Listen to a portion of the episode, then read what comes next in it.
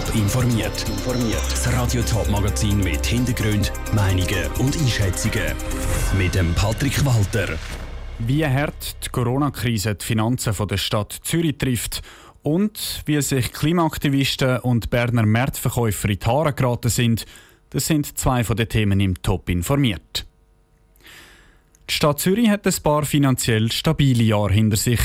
Seit 2014 hat sie nie mehr einen negativen Rechnungsabschluss gehabt.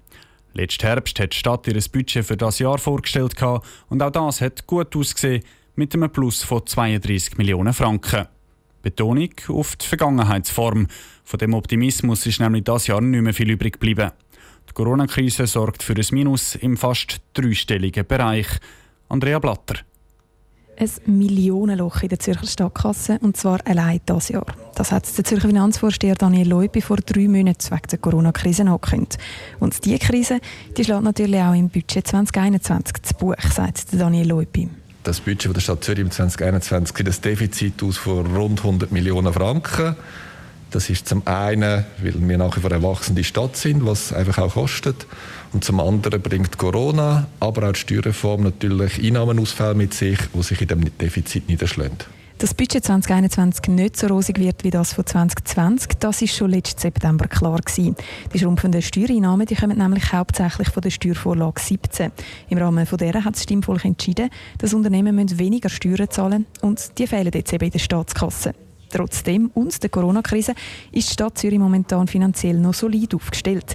Sie hat nämlich in den letzten Jahren massiv Eigenkapital können aufbauen, sagt Daniel Leupi. Es hat aber das Eigenkapital langfristig gefördert, also mehrere Jahre riesige Defizite. Dann ist klar, dann muss man es anschauen. Und dann gibt es verschiedene Varianten. Es gibt Leistungsabbau, es gibt Steuererhöhung, es gibt Verschuldung. Nichts ist erfreulich. Und der Stadt wird alles daran setzen, dass wir nicht in die Richtung kommen. Im Moment sollte es also mindestens noch keine Sparmaßnahmen oder Steuererhöhungen geben. Er könne aber nicht ausschließen, dass genau diese Maßnahmen in den nächsten Jahren noch zum Tragen kommen. Weil auch im Finanzplan für die nächsten vier Jahre rechnet die Stadt Zürich mit schlechten Zahlen. Im Jahr 2024 dürfte das Minus auf fast 250 Millionen Franken steigen. Der Beitrag von Andrea Blatter. Nachdem die Stadt Zürich jetzt fünf Jahre lang positive Zahlen geschrieben hat, ist zuletzt zuletzt sogar immer wieder die Rede von einer Steuersenkung sein. Die dürfte mit diesen Finanzaussichten aber definitiv vom Tisch sein. Am 4. Uhr Morgen sind die ersten Märzfahrer mit ihren Lieferwagen beim besetzten Bundesplatz zu Bern angekommen. Die Klimaaktivisten sind dann noch dick eingekuschelt in ihren Schlafsäcken auf dem Boden gelegen.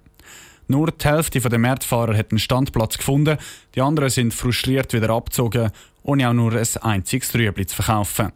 Sie sind zum Teil fuchsteufelswild.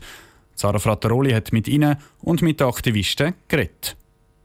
Die Klimaaktivisten haben gestern noch versprochen, dass sie den Bundesplatz für den Wochenmarkt vorübergehend räumen. Kommen ist es dann anders. Weil die Klimaaktivisten nicht alle von ihren Zelten abgebrochen haben, hat es auf dem Berner Wochenmarkt heute nur gerade halb so viel Stände wie der Sustammig.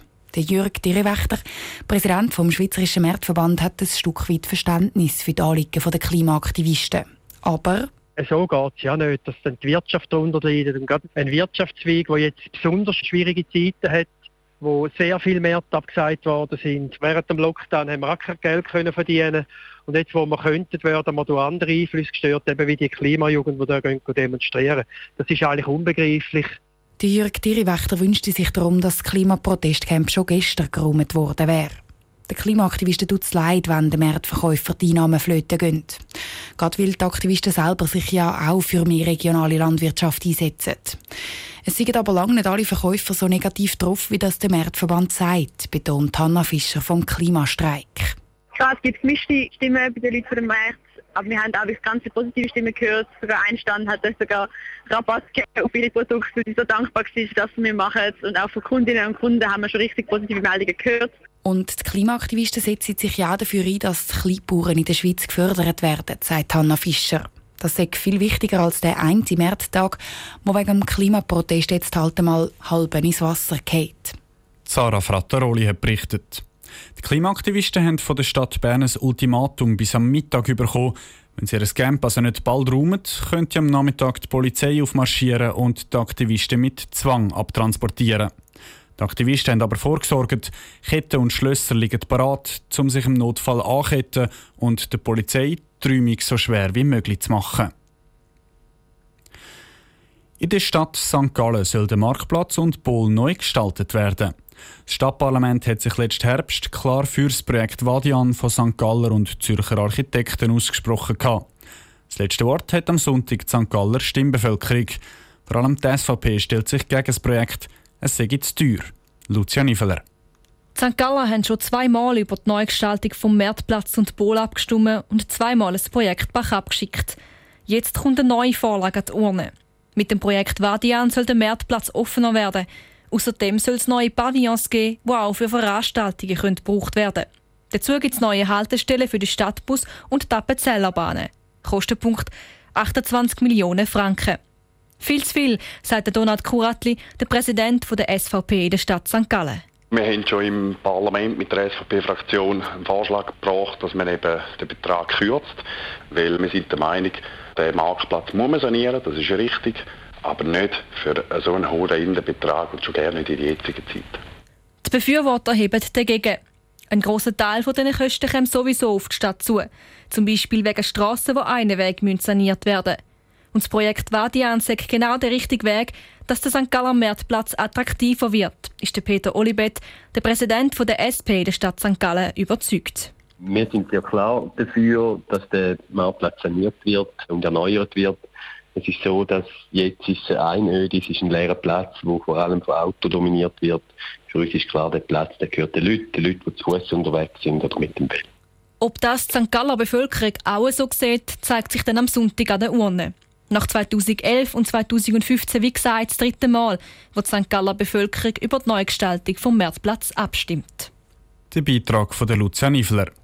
Gleichzeitig wählt die St. Galler Bevölkerung dann auch ein neues Stadtparlament und einen neuen Stadtrat.